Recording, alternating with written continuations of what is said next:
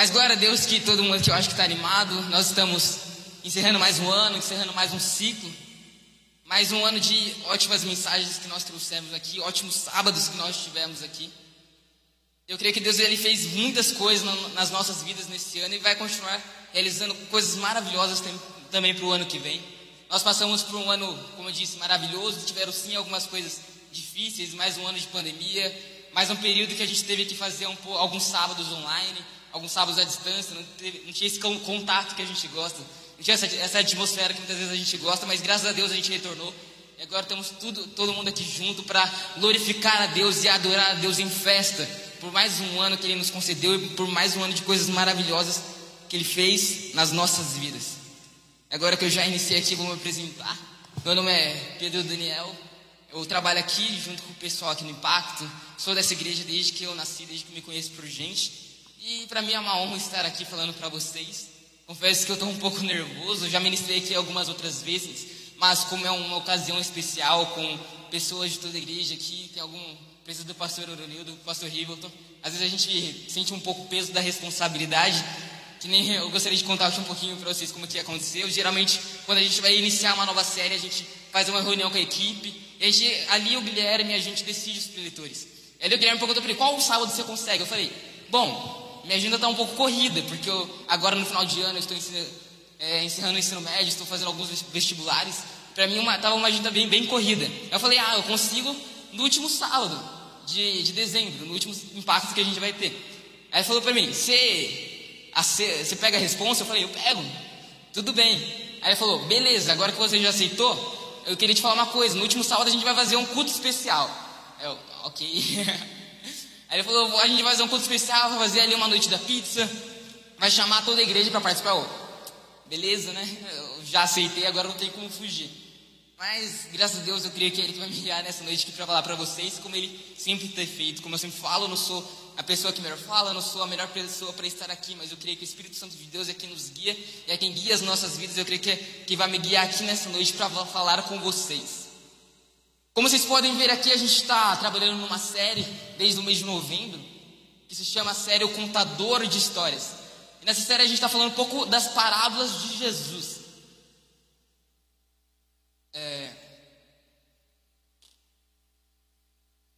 Pode passar aí em cima para mim, por favor. Se conseguir arrumar o controle para conseguir passar daqui, fica mais fácil. Eu acho que agora foi. Beleza. Como eu disse, a gente está trabalhando numa série falando das parábolas de Jesus e é, nós trabalhamos aqui algumas parábolas que Jesus contou aos seus discípulos. Na primeira mensagem, quem trouxe foi o Levi.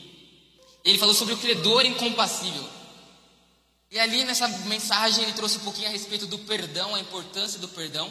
E como nós, como servos de Cristo, como filhos de Deus, devemos perdoar uns aos outros, independente de qual seja o, aquilo que o outro cometeu para nós, porque Jesus ele nos perdoou primeiro. E na segunda semana a gente falou sobre o velho e o novo, foi a Andréia que trouxe essa mensagem. A gente falou um pouco das coisas novas que Deus quer realizar e fazer nas nossas vidas, e o novo que Jesus tem para a vida de cada um depois que o aceita como seu Senhor o Senhor da sua vida. Na terceira mensagem a gente falou sobre a casa na rocha, uma parábola que é, eu acho que muitas que muitos aqui conhecem, principalmente os que frequentaram as escolas dominicais, as salas aqui da igreja, é uma parábola que a gente fala constantemente. E a gente viu o que é necessário para a gente ter um alicerce firme, que é o nosso relacionamento com Cristo. É isso que vai fortalecer o nosso alicerce para que a gente não venha se abalar com as tempestades. A quarta mensagem foi o Guilherme que trouxe, a gente falou sobre as quatro sementes, os quatro solos, os quatro tipos de corações que Deus trabalha nas nossas vidas e nós aprendemos que nós devemos ser aquele coração que tem um solo fértil, para que Deus ele, para que a palavra de Deus seja plantada no nosso coração e ela frutifique. Na última mensagem aqui, a quinta mensagem, a gente falou sobre as bodas do Cordeiro, que foi a Sara quem trouxe. E aqui a gente falou um pouco sobre a nossa preparação para o dia tão especial que nós aguardamos, que é a vinda de Jesus. O dia em que nós vamos encontrar o nosso noivo e finalmente ali irá ocorrer as bodas do Cordeiro. E ali a gente viu sobre como nós devemos nos preparar, estarmos atentos para o dia em que o Senhor vai nos buscar. E na noite de hoje, como eu disse, a última mensagem, a última mensagem do ano, a última mensagem dessa série, eu vou falar sobre a parábola do tesouro escondido. E antes de tudo, eu gostaria de fazer um, explicar um pouquinho para vocês como a gente tem feito todo sábado, o que, que por que, que Jesus ele ensinava por meio de parábolas? O que, que são parábolas? parábolas são meio que histórias narradas que Jesus contava ali para os seus seguidores, para que eles entendessem melhor, para que eles conseguissem compreender aquilo que ele estava tentando ensinar. Naquela época, como a gente bem sabe, muitas pessoas não sabiam ler, muitas pessoas elas não, não entendiam, é, eram analfabetas, não entendiam muito bem as coisas, então, então Jesus usava dessas histórias para tentar explicar, para fazer com que as pessoas conseguissem compreender melhor aquilo que ele queria passar. E também as parábolas também é, é, era usado por Jesus para que realmente somente aqueles que realmente quisessem entender, quisessem saber e compreender aquilo que estava falando, o seguissem. Porque muitas pessoas elas não, não é, elas ouviam as parábolas e elas não buscavam interpretá-las, elas não, elas não buscavam entendê-las e aplicá-las para a sua vida. E ali também era uma forma de Jesus meio que é, falar para aquelas pessoas que realmente queriam ouvir. Beleza? Como eu disse nessa noite, a gente vai falar sobre a, a parábola do tesouro escondido. E para começar, eu gostaria de ler um texto com vocês. Se encontra lá em Mateus, capítulo 13, versículo 44. Eu vou ler na versão NVT, nova versão transformadora. É, o, o texto diz assim: O reino dos céus é como tesouro escondido que um homem descobriu num campo.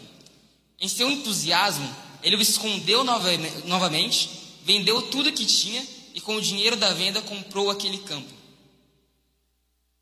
E ao ler esse texto, a primeira pergunta que eu gostaria de fazer para vocês é: qual o seu maior tesouro? Pensa aqui comigo, qual o seu maior tesouro?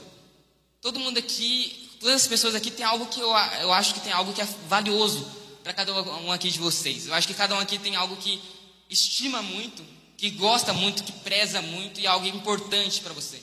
Gostaria que você analisasse, pensasse comigo agora neste momento. Qual o seu maior tesouro? O que é aquilo que é mais importante para você? O que é aquilo que sem essa coisa você não consegue viver, você não consegue fazer as coisas, você sente um vazio dentro de você? Qual que é esse seu maior tesouro? Alguns podem falar aqui para mim assim: ah, meu maior tesouro é minha família. Tem muitas pessoas que não conseguem viver sem a família. Tem muitas pessoas que estimam muito suas famílias e as famílias são muito importantes para elas. Outras pessoas acreditam que o seu maior tesouro são os seus bens financeiros, são os seus, o seu trabalho. Muitas pessoas falam: ah, não consigo viver sem meu trabalho. Se eu ficasse desempregado hoje, se eu perdesse tudo isso que eu tenho hoje, eu não sei o que eu faria da minha vida, eu não sei como que eu viveria, eu não sei qual passo, outro passo eu tomaria. Como vocês conseguiram perceber, existe uma coisa muito interessante sobre os tesouros. Cada tesouro, um tesouro, como a gente pode conhecer, é algo de grande valor, certo? É algo que a gente valoriza muito. E dentro desse valor, tem, tem diferentes tipos de valores. Tem coisas que nós achamos mais valiosas, tem coisas que nós achamos menos valiosas. O que a gente pode concluir com isso? Que o valor das coisas é relativo. É relativo. Dependendo da situação, algo é mais valioso que em outra situação. Um belo exemplo aqui, ó. Aqui tem um copo de água, certo? Pensem comigo, vocês acham que esse copo de água ele tem um grande valor? A gente vive numa cidade bem urbanizada, que tem um, um bom saneamento básico, ou seja, todo mundo aqui eu acho que tem acesso à água de forma gratuita, em grande quantidade. Nós vivemos em uma região muito boa, uma região tropical, que tem muitas chuvas, muitas formas de abastecer os rios. Ou seja, a gente não sente falta de água. Água é algo, como posso dizer, que não tem tanto valor porque a gente tem em grande quantidade, certo? Mas imagine esse copo de água aqui em uma situação de uma pessoa que está num deserto. Pense comigo. Você está lá no deserto, há dias sem encontrar uma fonte de água, seu corpo ali já está ficando debilitado, já está começando a, a, a, não conseguir mais ficar acordado, não está mais conseguindo andar, está se, se sentindo fraco. Nessa situação, esse copo de água tem um imenso valor, um gigantesco valor. Aqui, ó, vamos pegar uma situação mais simples. Vocês e eu, vocês estão aí sentados de boa, debaixo do ar aqui, está bem tranquilo. Vocês pro, provavelmente não estão sentindo tanta sede, mas eu, como estou aqui falando, me desgastando, minha boca já está começando a ficar seca, eu acho que vou até tomar um gole de água aqui. Água tem um, um valor bem maior para mim, certo? Do que para vocês. É assim que funcionam as coisas. É, as coisas em, em diferentes situações elas têm um valor maior ou um valor menor.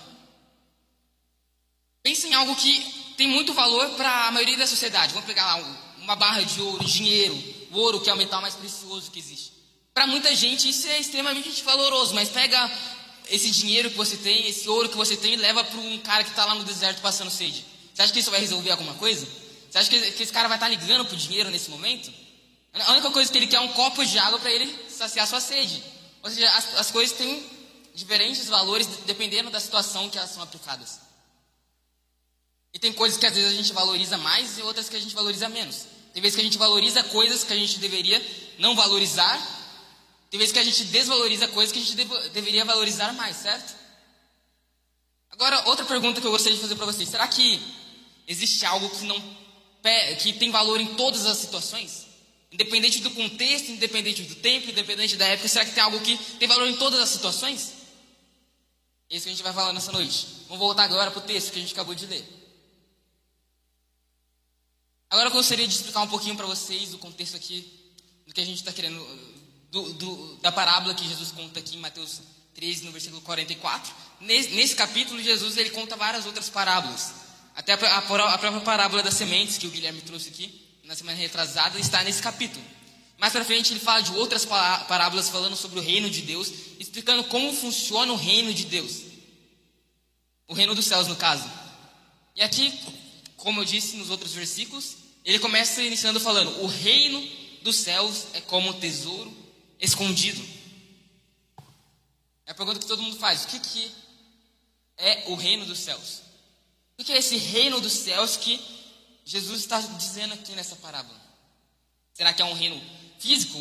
é um reino que realmente está lá no céu, no meio das nuvens?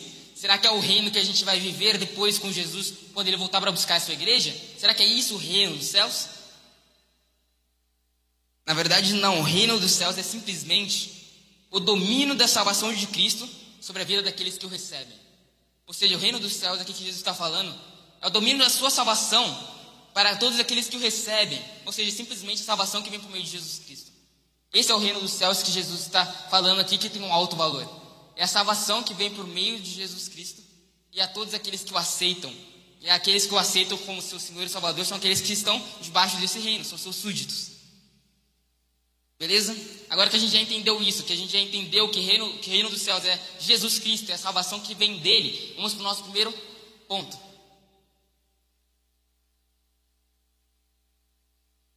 Vamos para o nosso primeiro ponto, que os pontos vão ser algumas características do reino dos céus para a gente compreender um pouco melhor.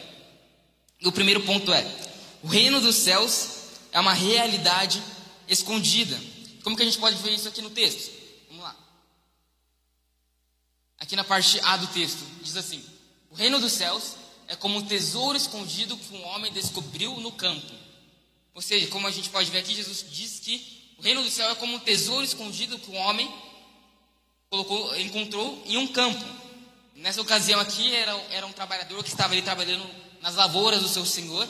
E ali ele no meio do seu trabalho encontra, ele lá, lavrando a terra, ele desenterra um pouco a terra e ele acaba encontrando um tesouro que havia sido escondido ali.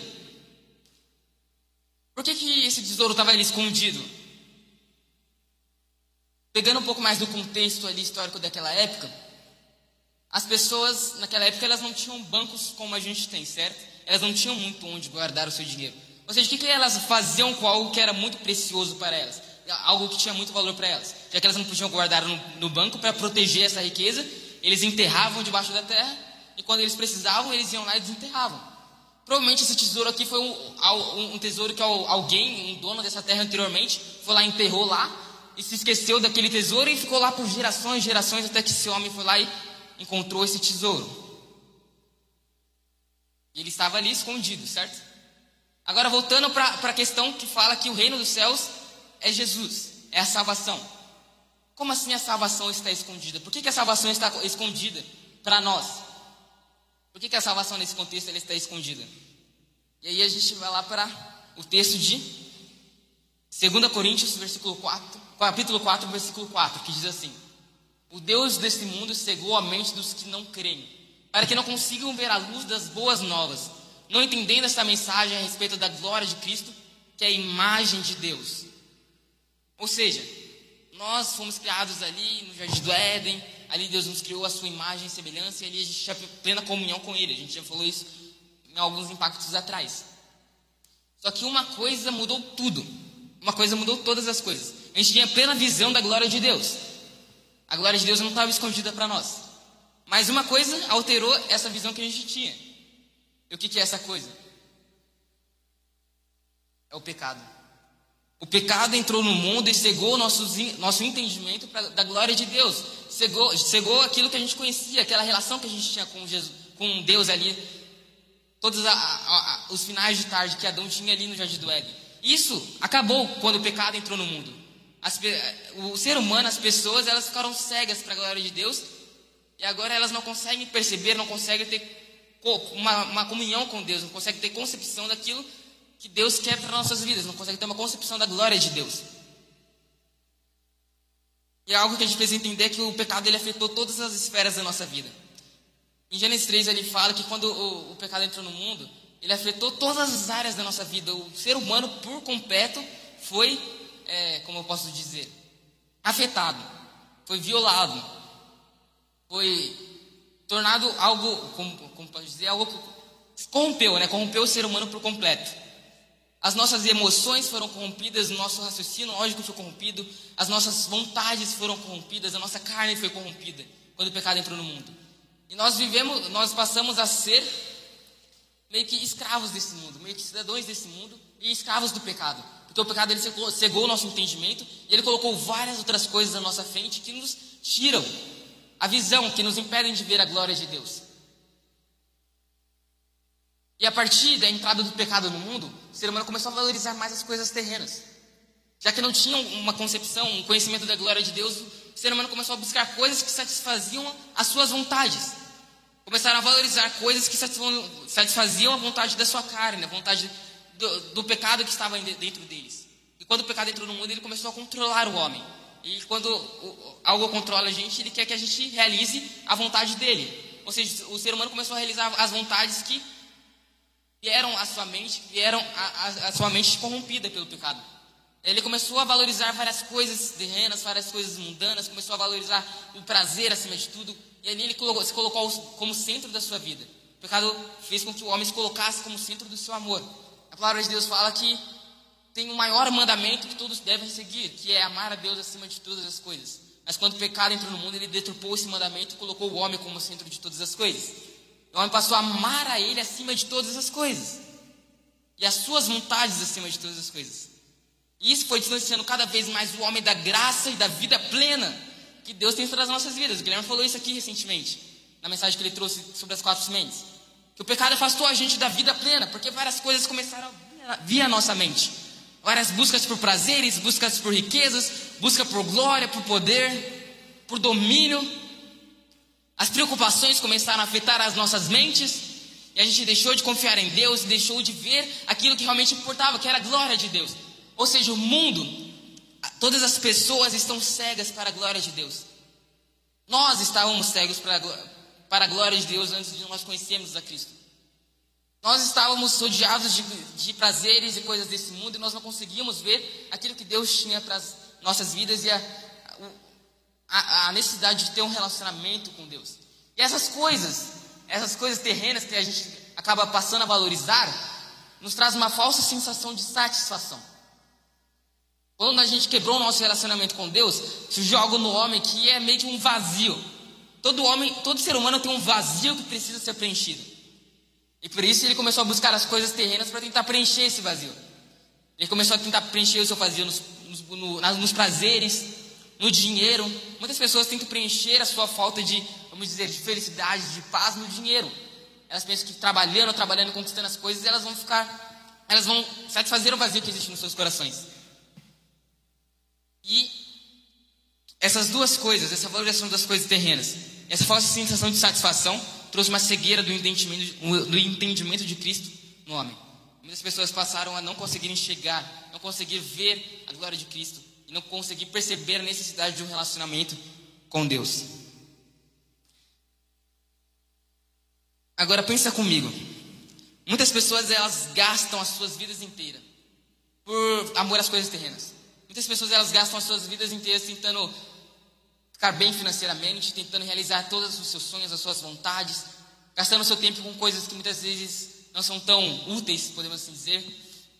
E muitas pessoas estão passando por esse mundo, buscando as coisas desse mundo, buscando riquezas, buscando poder, buscando ser relevante de alguma forma, influente de alguma forma. E elas vão passando, passando, e no final da sua vida elas acabam muitas pessoas acabam é, é, olhando para as coisas que o pastor falou: Nossa, o que, que eu fiz da minha vida? O que, que eu gastei o meu tempo? O que, que eu fiz com a minha vida? Eu busquei tantas coisas, tantas coisas e nada disso satisfez o meu prazer. Muitas pessoas estão passando por essas vidas sem perceber a glória de Cristo, estando cegas pelos prazeres do mundo, estando cegas pelas coisas que estão à sua volta e elas não conhecem a Cristo e não encontram a verdadeira satisfação, o verdadeiro prazer que está em Cristo. Agora vamos para o nosso segundo ponto, que a gente já entendeu que o reino de Deus é uma realidade escondida, que está cega aos olhos do, do, dos seres humanos, e que nós só conseguimos vencer essa realidade escondida, encontrar esse tesouro quando nós aceitamos a Cristo, quando nós realmente é, é, buscamos a Cristo, buscamos a libertação de Cristo dos nossos prazeres, das nossas satisfações e dos nossos pecados. E através disso a gente consegue encontrar esse tesouro escondido que é Jesus. Beleza, aqui o, o o homem ele conseguiu encontrar o tesouro no campo. Na palavra de Deus fala que ele estava lá buscando, ele estava lá trabalhando no campo e ele acabou encontrando o tesouro que estava escondido. O segundo ponto que eu gostaria de trazer aqui para vocês é que o reino dos céus possui um alto valor. Isso está lá na segunda parte do texto, que diz assim: O reino dos céus é como um tesouro escondido que um homem descobriu num campo. Em seu entusiasmo, ele o escondeu novamente. Peraí, peraí, o que, que isso quer dizer? Ele escondeu novamente. O que, que isso tem a ver com o reino do céu ser de um alto valor? Como eu disse aqui, as pessoas, elas, como não tinham banco, elas, para proteger aquilo que para elas era precioso, era precioso, ela ia lá e enfiava debaixo do, do colchão, como muitas pessoas fazem, ou faziam, né? E era meio que isso, as pessoas elas não tinham banco para guardar, elas não tinham lugares muito é, é, seguros para guardar suas riquezas e elas acabavam enterrando, porque aquilo era precioso para elas, elas queriam guardar aquilo, elas queriam proteger aquilo. E nós somos assim. Nós queremos proteger aquilo que nós estimamos. Nós queremos proteger aquilo que é valoroso para a gente. Como eu disse aqui, um banco. Por que a gente guarda o dinheiro no banco? Porque a gente quer proteger o nosso dinheiro. A gente quer guardar o, outro, o nosso dinheiro para que ninguém o pegue, para que, que ninguém o tome para si. Por que é isso? Porque nós estimamos o dinheiro. O dinheiro tem um alto valor para nós. Agora vamos para um exemplo mais bobo.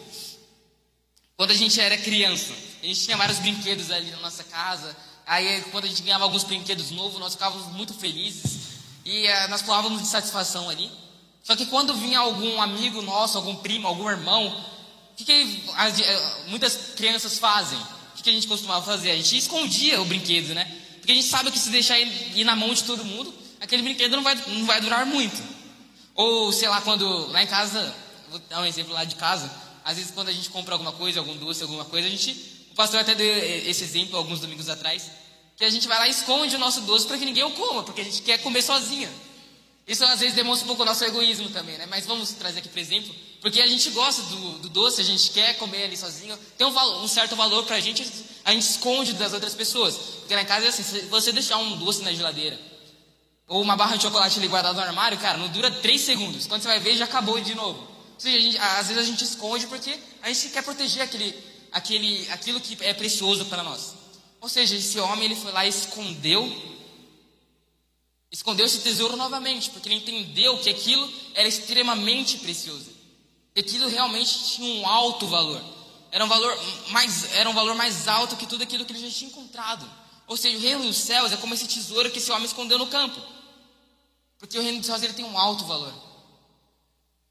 O reino dos céus é maior do que todas as coisas que a gente consegue imaginar, todas as coisas terrenas, como eu disse aqui, todos os prazeres que nós conhecemos, todas as riquezas que existem nesse mundo, porque ele é algo que, é valor, que tem valor em todas as situações. O dinheiro tem valor em todas as situações? Como eu disse aqui, não. O, valor não tem, o dinheiro não tem valor em todas as situações. As pessoas têm valor em todas as situações? Amigos, parentes? Não, porque o ser humano é extremamente falho. Às vezes a gente confiamos nas pessoas e as pessoas nos decepcionam. Ou seja, pode ser que as pessoas não tenham valor a todo momento. Mas Jesus Cristo, é sua salvação, cara, é para sempre. Aconteceu no passado, é para o presente e é para o futuro, cara. Salvação de Cristo, quando Cristo entregou sua vida por nós, ele, ele fez isso para salvar toda a humanidade, independente dos anos, independente dos séculos, independente das gerações. Jesus ele morreu por nós e essa salvação ela dura para toda a eternidade, para todos aqueles que o aceitarem, para todos aqueles que quiserem ter a sua visão, a sua cegueira removida, para que eles venham ter uma, um conhecimento da plenitude e da glória de Deus. E a salvação está disponível para todos nós. É, cabe a nós aceitarmos a ela. Cabe a nós decidirmos deixar as coisas desse mundo para trás e aceitarmos essa salvação. E a gente vai falar um pouco mais disso para frente, porque é algo que tem mai, maior valor, é algo que, tem, que é mais valioso do que qualquer das outras, outras coisas que a gente pode entender. Porque as outras coisas são passageiras, as outras coisas são terrenas, elas ficam. Quando eu morrer, eu não vou poder levar, levar os bilhões que eu tenho no banco. Quando eu morrer, eu não vou poder levar o meu emprego. Quando eu morrer, eu não vou poder levar os meus amigos. Eu não vou poder levar o meu cachorro. Mas eu posso levar a Jesus Cristo e a sua salvação. E eu vou ver Jesus Cristo na eternidade. E adorar a Jesus Cristo na eternidade. É algo que é eterno, é algo que não tem fim. A gente vai passar a eternidade conhecendo a Cristo. Isso não é ruim, porque Cristo é o melhor que existe nesse mundo. Cristo é o que há de mais valioso nesse mundo. Nós devemos entender isso. Escolhermos escondermos o tesouro mais valioso. Não esconder do tipo, negar, é, esconder a Cristo. Não, o sentido aqui é porque nós escondemos aquilo que é valioso para nós. E a pergunta que eu te faço nesse momento: O que é que você tem escondido? O que é valioso para você a ponto de você querer esconder? O que, o que é mais valioso para você? O que é aquilo que realmente, se você viver sem aquilo, se você perder aquilo, você não consegue viver sem? Você sente um vazio eh, dentro de você. O que é aquilo que te preenche? Com o que você tem se preenchido? Responde para mim. Na verdade, responde para você, não é para responder para mim literalmente. Se a sua resposta for qualquer uma, além de Deus, além de Jesus Cristo, cara, infelizmente isso tem se tornado seu ídolo. Tudo aquilo que nós estimamos mais que Cristo são os nossos ídolos. Até aqui o, o significado de ídolo. Qualquer coisa que seja mais importante que Deus, que absolva seu coração, que caso você perca, ache que vai ser difícil continuar vivendo. Ou seja, qualquer coisa que você estima mais que a Cristo, que você gasta mais tempo com aquilo do que com Cristo, do que adorando a Cristo, cara. Felizmente isso tem se tornado seu ídolo. Com que você tem gastado o seu tempo? Com que você tem gastado a sua vida, suas preocupações? O que você, o que você tem plantado? O que você tem é, trabalhado mais que a Cristo? Porque infelizmente isso pode ser o, o, o seu ídolo. E muitas vezes a gente tem ídolos nos nossos corações que a gente nem percebe. Às vezes a gente pensa que idolatria é só adorar, sei lá, a outros deuses, adorar imagens. A gente às vezes carrega esse, essa concepção de idolatria no, nas nossas vidas, mas não, cara. Às vezes a gente idolatra aquilo que a gente menos percebe. Às vezes a gente idolatra bens materiais, a gente idolatra dinheiro, a gente idolatra o nosso trabalho. A gente idolatra pessoas, cara. Muitas pessoas, elas são carentes e elas colocam toda a sua atenção, toda a sua esperança em outras pessoas. Muitas pessoas elas vivem em busca de carência, em busca de atenção. Muitas vezes a gente tem colocado as outras pessoas como nossos ídolos e aquilo que é mais importante na nossa vida. Diz comigo neste momento, o que, que tem sido mais valioso para você? Que nossa noite a gente vai entender que aquilo que tem maior valor é Jesus Cristo. E nada nesse mundo é mais valioso que Ele. Que a gente deve dedicar todas as nossas vidas, todo o nosso tempo por amor a Ele, porque é Ele quem é o Rei e o Senhor das nossas vidas, quem nos deu a salvação que nós tanto precisávamos. Agora a gente já vai para o nosso terceiro ponto, que é o reino dos céus é revolucionário. Reino dos céus é revolucionário. Revolucionário é uma palavra que a gente ouve muito, principalmente no meio dos jovens. Eu quero ser revolucionário, quero mudar a sociedade. Nós vivemos uma sociedade assim, assim, assado, e essa sociedade tem que ser mudada. Nós devemos ser a geração do futuro, a geração revolucionária. Nós devemos acabar com o, o, o, as pessoas que são conservadoras, arcaicas. Nós devemos começar uma nova sociedade. Revolucionário. É legal ser revolucionário nos dias de hoje, não é? Ser contra a sociedade. Nossa, sou, vou contra aquilo que a sociedade prega. ser revolucionário. Aqui a gente vai entender o reino dos céus também é revolucionário. Só que ele é revolucionário de outra forma. Vamos ver aonde isso se encaixa no texto que a gente está lendo. Bora lá. O reino dos céus é como um tesouro escondido que um homem descobriu no campo. Em seu entusiasmo, ele o escondeu novamente. Vendeu tudo o que tinha e, com o dinheiro da venda, comprou aquele campo. que, que ele fez depois de descobrir o tesouro? E o esconder novamente, naquele campo que não era dele. Como eu disse, ele estava trabalhando ali, aquele campo ali era do seu patrão. O que, que ele fez? Ele foi lá, enterrou o tesouro, pegou todos os seus bens, tudo aquilo que ele tinha, todas as coisas mesmo, vendeu tudo que ele tinha para comprar aquele campo, porque ele entendeu que aquele tesouro era mais valioso do que tudo aquilo que ele tinha. Se a gente for parar para pensar, mano, a gente pode pensar: nossa, esse cara é louco, esse cara é um tolo, por que ele vendeu tudo que ele tinha? Por que, que sei lá, ele não fez lá uma contabilidade, uma continha ali para ver, ah, o campo tem esse valor, e é isso, é, é, o valor do campo equivale a essas coisas, a 60% da minha riqueza, então eu vou vender 60%, da, 60 da minha riqueza, comprar o campo e ficar com os outros 40%. Não, aqui, quando ele encontrou aquele tesouro, ele não pensou duas vezes, ele não parou para fazer continha, ele não parou ali para calcular. Ah, eu, é, os juros está assim, a taxa de juros está assim, vou vender aqui uma parcela da minha, da minha riqueza, vou ficar com a outra e se eu render aqui vai, eu vou ganhar mais aqui, mais ali. Ele não fez isso. Ele simplesmente foi lá, pegou tudo aquilo que ele tinha, vendeu, comprou aquele campo. Isso para a mente de muitas pessoas parece tolice. Nossa, que cara tolo, que cara louco. Por que, que ele fez isso? Mas para Deus, cara, isso foi uma atitude totalmente sábia. Uma atitude totalmente sábia, porque ele entendeu que aquele tesouro que ele encontrou era mais valioso do que todos os bens que ele tinha. Tudo aquilo que ele já tinha visto, tudo aquilo que ele já tinha conquistado, tudo aquilo que ele já tinha lutado, maior que suas riquezas, maior que seus bens, maior que muitas vezes as suas concepções. Ele entendeu que tudo aquilo que ele tinha conquistado até então não tinha nenhum valor perto do valor daquele tesouro que ele encontrou naquele campo. Ele não pensou duas vezes em vender tudo que ele tinha, mudar totalmente a sua situação ele poderia ser alguém que tinha bastante posses. Ele poderia mudar totalmente sua situação financeira por amor àquele dinheiro, por amor a Jesus Cristo, no caso, por amor àquele tesouro que ele encontrou, por amor a Jesus Cristo.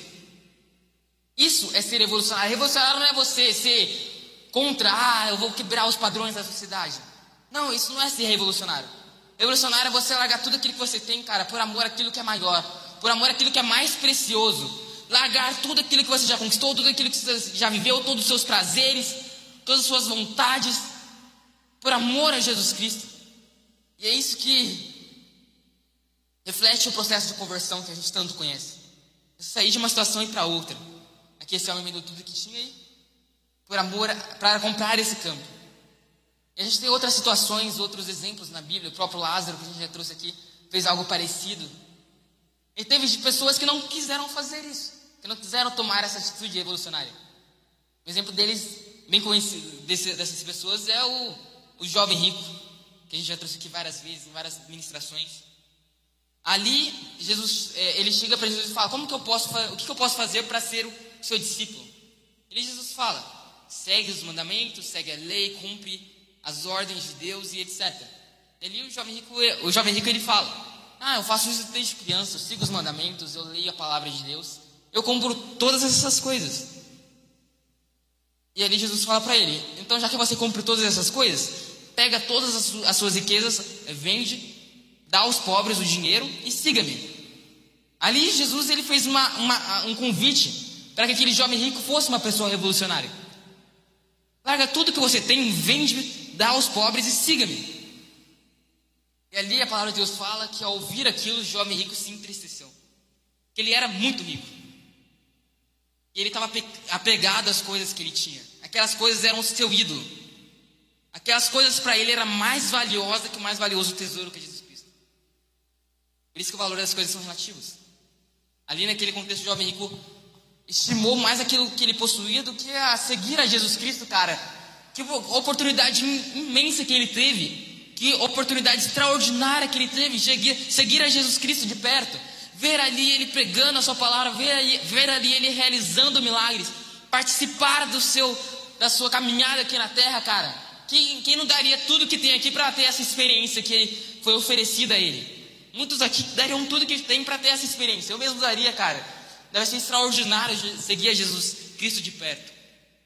Mas ali, por amor às suas coisas terrenas, por amor ao seu dinheiro, ele deixou de seguir a Jesus Cristo.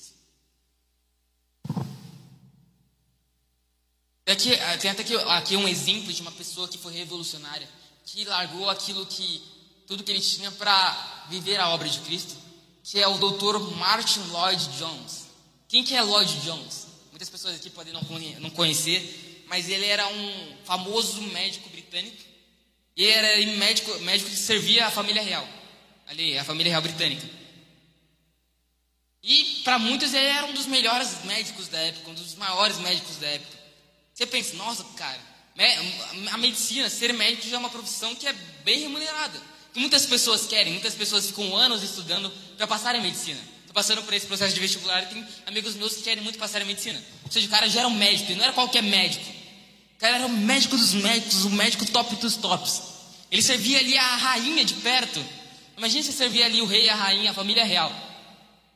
Ele era muito estimado ali, dentro da comunidade de medicina da época. E esse homem, ele também participou de um, um acontecimento que mudou ali aquela região ali da, do Reino Unido, que foi o avivamento do país de Gales, ali no começo do século XX. E ele era cristão, ele era uma pessoa cristã, e ele foi ativamente participante nesse avivamento que ocorreu no país de Gales. E ali Deus chama ele para largar a profissão dele, para viver em tempo integral como pastor ali no reino de Deus. Viver ali em tempo integral como pastor ali, ministrando na, nas vidas, pregando em vários lugares. E ali ele decide largar tudo aquilo que ele tinha conquistado. O seu posto de um dos médicos mais tops que existiam na época. Por amor a Jesus Cristo. Para viver completamente para Jesus Cristo, para viver em tempo integral na obra. Não que eu estou falando aqui para você largar aquilo que você está fazendo para viver para a obra. Tem vocações e vocações. Muitas pessoas elas foram chamadas, elas foram vocacionadas para levar Jesus através das suas profissões, para ser luz ali no seu ambiente de trabalho. Tem muitas pessoas que têm esse chamado. E se você tem esse chamado, cara, se você tem essa vocação, foque nela. Estude, tente, tente ser o melhor na sua profissão. Se você é, é, quer ser médico, mano, tem que ser o melhor médico que você conseguir e transmita o amor de Deus, transmita a palavra de Deus ali no meio da sua profissão. Se você quer ser advogado, seja um dos melhores advogados que você consegue ser. E transmita ali, através das suas ações, a glória de Deus. Mas aqui no caso, ele tinha sido vocacionado para pregar a palavra de Deus. E aqui ele largou tudo que ele tinha pra, por esse amor a Jesus Cristo, por essa vocação. É, em um dos livros dele, ele fala assim: Eu não abri mão de nada ao, ao decidir abandonar a medicina mas ganhei tudo em Jesus Cristo. O que, que ele fala aqui? Cara, eu não perdi nada. Eu não perdi nada. Me abandonar tudo aquilo que eu tinha conquistado. Eu não, eu não, eu não perdi nada em abandonar ali as, os bens, a, a, a boa remuneração que eu estava ganhando. Eu não perdi nada em, perder, em deixar o status de médico mais top da época. Eu não perdi nada em, em, em perder ali a minha influência como um dos melhores profissionais da minha área. Eu não perdi nada, cara. Mas eu ganhei tudo em Jesus Cristo. Ou seja, quando a gente renuncia, quando a gente toma uma atitude revolucionária, renuncia a tudo aquilo que a gente tem, todos, tudo aquilo que a gente muitas vezes é, todos os nossos prazeres, todas as nossas, nossas riquezas, tudo aquilo que muitas vezes a gente estima, cara, a gente não está perdendo, mas a gente está ganhando, cara, ganhando aquilo que é mais valioso, porque nós estamos largando tudo, vendendo tudo para aquilo que é o único tudo que existe, que é Jesus Cristo. Ali aquele homem ao vender as suas riquezas e comprar aquele campo por causa daquele tesouro, ele não estava vendendo tudo que ele tinha. Porque ele ainda ia receber, ele ainda ganhar o maior tudo que existe no mundo. Aquele que realmente pode satisfazer completamente os nossos desejos e o nosso vazio, que é Jesus Cristo. Ou seja, quando a gente toma essa decisão, a gente não está perdendo. A gente não está fazendo um sacrifício. Tem muitas pessoas que, em alguns testemunhos, elas falam: Ah, eu deixei isso para trás, eu deixei meu trabalho para trás, eu perdi isso, eu perdi aquilo. Fala naquele ânimo, né, que parece que, sei lá, ela se arrepende de ter a, a, de tomado essa decisão. Eu já vi casos de pessoas que, que falam nesse ânimo que a gente tão bem conhece, como se aceitar a Jesus Cristo fosse um peso. Mas não, cara. Entenda isso nessa noite. Jesus é o tudo, o tesouro mais valioso que existe. Eu não me importo de vender tudo aquilo que eu conheço, tudo aquilo que eu tenho por amor a esse tudo que é Jesus Cristo. E o maior tudo que a gente pode ter nas nossas vidas. Que nós venhamos seguir o exemplo do apóstolo. É? E aqui, uma outra frase do, do David Lloyd Jones, ele fala assim: eu, desisto, eu desisti de tudo por Cristo e o que encontrei? Encontrei tudo em Cristo. Ou seja, ele desistiu de tudo por Cristo, mas ele encontrou tudo aquilo que ele precisava em Cristo Jesus. Nós vamos seguir o exemplo também do apóstolo Paulo, como ele diz lá na carta de Filipenses, no capítulo 3, versículo 7 a 8. Vou ler aqui na versão NVI, que diz assim: Mas o que para mim era lucro, passei a considerar como perda por causa de Cristo. Mais do que isso, considero tudo como perda comparado com a suprema grandeza do conhecimento de Cristo Jesus, meu Senhor, porque por quem perdi todas as coisas. Eu as considero como esterco para poder ganhar a Cristo. Palavras fortes, né? Considero tudo como perda, tudo como esterco com a suprema, pela suprema grandeza do conhecimento de Cristo Jesus. Nós vamos seguir esse exemplo do apóstolo Paulo, cara. Tudo aquilo que a gente muitas vezes estima, tudo aquilo que Muitas vezes é as nossas vontades que nós vamos considerar como perda perto do conhecimento supremo de Cristo Jesus. Porque, como eu disse, cara, isso é a maior coisa que existe nesse mundo. Nós vamos passar a eternidade inteira conhecendo a Cristo. Conhecendo a Cristo. Agora que nós já entendemos isso, vamos para as nossas reflexões. Primeira delas, o que tem cegado o seu entendimento? De acordo com o primeiro ponto que a gente trabalhou, o que, que você, ao responder aquela pergunta que eu te fiz, o que, que você percebeu que muitas vezes tem cegado o seu entendimento? E que muitas vezes tem sido o seu maior tesouro, que tem cegado a sua mente, que tem tirado sua atenção daquele que realmente importa, que é Jesus Cristo? Que muitas vezes tem te impedido de ter um maior conhecimento de Cristo, que tem te impedido, te impedido de conhecer a Cristo. Muitas vezes a gente pensa que isso é só para aquelas pessoas que ainda não aceitaram, que não estão na igreja. Mas muitas vezes nós aqui dentro da igreja dedicamos nosso tempo para várias coisas e nos acabamos nos esquecendo daquele que realmente importa, que é Jesus Cristo, cara. Muitas vezes a gente, a gente fica preso em fazer coisas, em sei lá, trabalhar, trabalhar, trabalhar. A gente esquece de muitas vezes sentar aqui para ouvir aquilo que a, pessoa que está aqui pregando tem, tem para falar para nós, aquilo que Cristo tem para tratar nos nossos corações. Muitas vezes isso acaba se tornando, sim, um empecilho para que nós venhamos conhecer mais a Cristo. Como que você tem gastado o seu tempo? O que, que, o que, que você tem investido, com o que você mais tem investido o seu tempo? Reflita nessa noite. Aquilo que tem cegado o seu entendimento. Você tem certeza do que é mais valioso para você? Isso se liga completamente com a primeira pergunta que eu fiz, com aquilo que eu acabei de dizer. O que, que tem sido mais valioso para você? Tem sido as coisas passageiras, as coisas terrenas ou tem sido Cristo Jesus? tem sido o conhecimento de Cristo. E para concluir é, nada tem mais valor que Cristo Jesus, cara. Nada tem mais valor que Cristo Jesus. Nada. Porque Ele é aquilo que existe de mais valioso. A gente vai ver isso um pouco mais para frente. Agora eu gostaria de fazer uma rápida dinâmica, com vocês. Ó. Que a gente pode ver alguns ídolos que eu destaquei para vocês. Algumas coisas que muitas vezes cegam o nosso entendimento riquezas, dinheiro, poder, sucesso financeiro, pensamentos, ideologias que muitas vezes seguem da nossa mente para aquilo que Cristo quer trabalhar conosco. Esses são os ídolos que muitas vezes nós temos. Isso. E a, através disso que nós aprendemos nessa noite, nós entendemos que isso não tem valor perto do reino dos céus. Um reino, cara, que não vive de acordo com os nossos preceitos. Como a gente viu na mensagem do Vida On Demand no ano passado. Que muitas vezes nós vivemos num mundo em que as coisas muitas vezes têm que ser do nosso jeito, da maneira como nós queremos, sob a nossa demanda. Mas o reino dos céus não é sobre isso. O reino dos céus não é uma fé que se customiza através daquilo que nós desejamos. A Bíblia não pode ser alterado, Deus não pode ser alterado porque nós queremos que ele seja assim, assim, assado, de acordo com as nossas satisfações. Não. O reino de Deus não funciona dessa forma. O reino de Deus é como nós somos pessoas exiladas em uma terra que não conhece a Cristo. Como eu disse, o, o, pecado cegou o entendimento das pessoas. O mundo ele está completamente deturpado pelo pecado. E as pessoas elas estão totalmente alheias aos princípios de Deus. Mas nós, cidadãos do reino de Deus, não vivemos como as pessoas vivem. Nós estamos como o exílio de, como Daniel no exílio da Babilônia. Influentes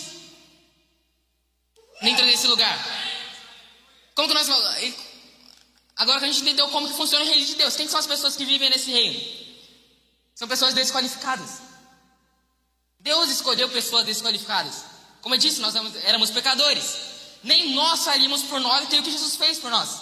A gente olhar para a gente e falar: nossa, essa pessoa aqui não vale nada. Mas Jesus, Deus nos escolheu.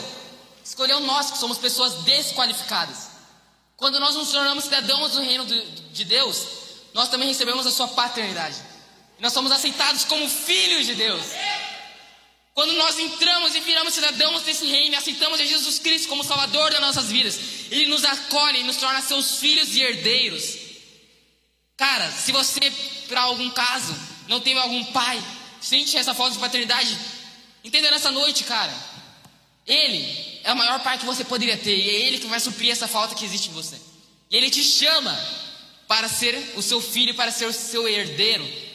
Nós fomos adotados por Cristo. E agora que nós fomos adotados por Cristo, nós vivemos num reino de alegria e de satisfação. Nós vivemos num reino que Ele nos ajuda em todos os momentos. E Ele nos traz uma alegria maior do que qualquer alegria, qualquer felicidade que esse reino pode, que esse reino mundano pode nos oferecer. Ou seja, cara, esse reino é totalmente de ponta cabeça. Aleluia! Cara, é um reino totalmente diferente daquilo que o mundo prega. O que, é o reino dos homens? O que, é o reino desse mundo? É você procurar, cara, ser maior em todos, ser aquele que tem domínio, ser aquele que tem poder sobre os outros, aquele que é mais rico, aquele que é mais influente, aquele que, que tem mais influência sobre as pessoas. Mas o que, que o reino de ponta cabeça prega? Que aquele que quer ser maior no reino do céu seja aquele que sirva os outros.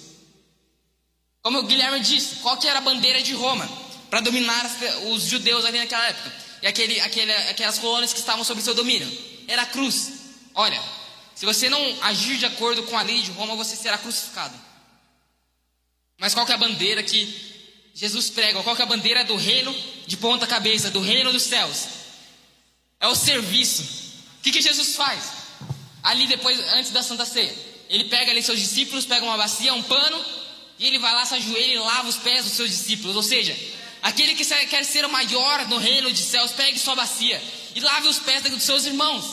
Lave os pés dos, daqueles que estão sobre seus liderados, cara. Se quer ser um bom líder, cara, seja o primeiro a servir. Às vezes a gente pensa, ah, posição de liderança eu vou ter os maiores dos privilégios. Não, você vai ter a maior das responsabilidades. Você vai ter a maior das responsabilidades. E é assim que funciona o reino de ponta cabeça, cara. Um reino que as pessoas largam todas as riquezas, todo o poder, toda a influência, por amor a Jesus Cristo. É isso que nós vimos Durante esses dois anos, eu fiz aqui uma rápida dinâmica com vocês, pegando alguns temas que a gente trabalhou durante esses anos. E o que a gente tem falado em todas essas séries que eu trouxe aqui, todas as séries que a gente trouxe durante o ano, esse ano, o ano passado, nós temos falado sobre o reino de Deus, os aspectos desse reino, como vivem os cidadãos desse reino. E tudo isso aqui, cara, tudo isso aqui que eu trouxe, cara, só é importante por causa de uma coisa: por causa do conhecimento de Cristo Jesus. Por causa do conhecimento de Cristo Jesus. Isso é a maior coisa que existe nesse mundo, o maior tesouro que existe nesse mundo. É o conhecimento de Cristo Jesus. E é isso que nós vamos buscar a cada dia. Conhecer a Ele mais e mais. Nós não nascemos para sermos ricos, nós não nascemos para ter para, é, os pra, nossos prazeres é, satisfeitos, nós não nascemos nem para pregar. Eu estou aqui ministrando para vocês, eu não nasci para pregar. Para que o homem foi criado no jardim do Éden? Para se relacionar com Deus. Ou seja, nós fomos criados para nos relacionarmos com Cristo para conhecermos a Cristo Jesus. Beleza, a gente entendeu aqui que Cristo é o centro de todas as coisas. Cristo é um tesouro mais valioso. Cristo é aquilo que tem de maior valor e que a gente deve vender tudo aquilo que a gente tem por amor a, a, a Jesus Cristo. Mas por que, que ele é um maior tesouro? Por que, que ele é o mais valioso?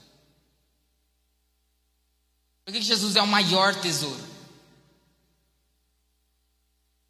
Pense comigo aqui, por que, que Jesus é o maior tesouro?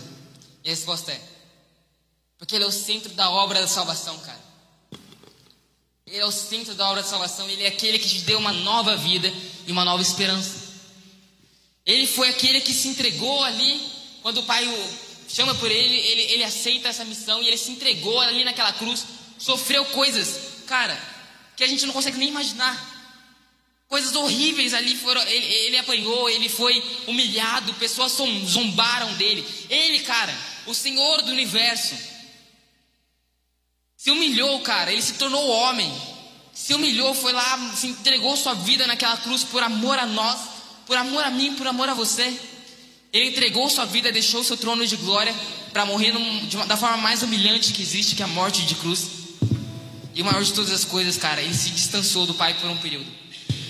Em um momento da sua vida, ele carregou toda a ira de Deus sobre o mundo, sobre seu, seu corpo, sobre si. Ele carregou o seu pecado, carregou o meu pecado, carregou as suas dores, carregou a ira de Deus que estava sobre a humanidade sobre si. Ele escolheu isso, ele escolheu se separar do Pai por um momento de sua vida. Eu acho que foi isso que mais o abalou. Isso foi o que trouxe mais sofrimento para ti, para ele, que era se separar do seu pai. E tudo isso foi por amor a nós, por amor a você. Ele escolheu te perdoar. Mesmo nós não merecendo, mesmo, mesmo nós não merecemos, ninguém aqui daria vida por ninguém, eu tenho certeza. Nós iríamos olhar para nós e iríamos falar: nossa, que pessoas sujas, pessoas impuras, pessoas pecadoras, pessoas que só falham. Mas Jesus não olhou com esses olhos para nós, mas ele decidiu nos amar. Não há amor igual, igual ao amor de Jesus. E é por meio dele que nós somos salvos, é por meio dele que nós somos libertos, é por meio dele que nós somos santificados, é por meio dele que nós temos acesso ao Pai, é por meio dele que nós temos acesso à vida plena de Deus, é por meio dele que nós temos acesso novamente comunhão novamente com o Pai, é por meio dele que nós temos esperança de uma nova vida, e é por meio dele que nós vamos ter o nosso corpo glorificado nos últimos dias. E vamos viver eternamente adorando e conhecendo a Ele. Por isso Ele é o maior tesouro. Por isso ele é o mais valioso, porque entregou sua vida por você. Entregou sua vida por nós. Isso não tem preço. Cara, como a gente cantou aqui, tudo que nós temos é dele. É egoísmo da nossa, da nossa parte acharmos que nós somos o centro das coisas e buscar prazer, buscar as nossas satisfações acima de tudo. Isso é egoísmo, cara. Nós vamos entender, Pai, que, que, que Ele fez tudo, tudo que nós não merecíamos, que Ele nos deu tudo que precisávamos. Como diz aquela música do Morada: Tudo que eu tenho, tu terás, tudo que eu sou, tu terás, esta é a recompensa do seu sacrifício. Não que de alguma forma nós possamos recompensar aquilo que Jesus fez, mas é uma mínima tentativa, uma pequena tentativa que não paga nenhum 0,1% daquilo que Ele fez por nós, que é simplesmente entregarmos a nossa vida para Ele, entregarmos tudo aquilo que somos a Ele. Tudo aquilo que somos conhecimento para conhecer a Ele, cara. É isso que Jesus nos chama nessa noite através dessa mensagem que Ele nos trouxe. Agora eu gostaria de fazer um convite aqui. Se tem alguém aqui que ainda não aceitou a Jesus Cristo, não conheceu esse tesouro, que nesse momento você entregue o seu coração. Você aceite e que você entenda que Ele é uma, a maior coisa que você poderia encontrar. Tem alguém, alguém aqui nessa noite que gostaria de aceitar esse tesouro, de aceitar esse sacrifício? Se, te, se você quer, quer tomar essa decisão nesse momento, que você fale com Deus agora neste momento, que nós venhamos orar juntos nesse momento. Senhor Deus, meu Pai, muito obrigado, Senhor Jesus, por mais esse impacto, por mais essa presença maravilhosa do Senhor que você fez presente neste lugar. Muito obrigado por mais essa palavra, essa mensagem que o Senhor trouxe aos nossos corações. E agora, nesse momento, Senhor Deus, juntamente com as pessoas que estão aqui, gostaria de fazer, fazer um ato, Pai, de devoção a Ti e de entrega a Ti, Senhor Deus. Nesse momento nós entregamos a nossa vida diante de Ti, todas as nossas coisas, todas as nossas emoções, todos os nossos sentimentos, todos os nossos prazeres, todas as nossas riquezas. Nós deixamos de lado por amor a Jesus Cristo neste momento. Receba a nossa vida agora. Receba a nossa devoção nesse momento, Jesus Cristo. Que nós viemos, Pai, buscar conhecer a Ti cada vez mais e mais. Porque é isso que há de mais valioso neste mundo. Que nós viemos continuar adorando a Ti todos os momentos e pela, por toda a eternidade, Pai. Por toda a eternidade, Senhor. Porque o Senhor fez algo por nós que nós não merecíamos, que nós nunca faríamos por nós mesmos. O Senhor entregou Sua vida por amor a nós. Por meio disso, nós temos agora, Senhor Deus, a possibilidade de nos reencontrarmos com o Pai. Então, nesse momento, ouça as nossas orações. Cada um aqui, Senhor Deus, que neste momento queira tomar a decisão, Pai, de render a sua vida a Ti nesse momento, que o Senhor, Pai, está tocando no seu coração. Cada um aqui vem entender, Pai, a preciosidade do conhecimento do Senhor, que é maior que qualquer outro tesouro que nós poderíamos encontrar. É isso que eu te peço e agradeço a Ti pelo Teu amor e pela Tua bondade por nossas vidas. Que o Senhor venha abençoar cada um aqui neste momento, Pai. E que o Senhor venha continuar tratando nos nossos corações. É isso que eu te peço em nome de Jesus, Senhor. Amém.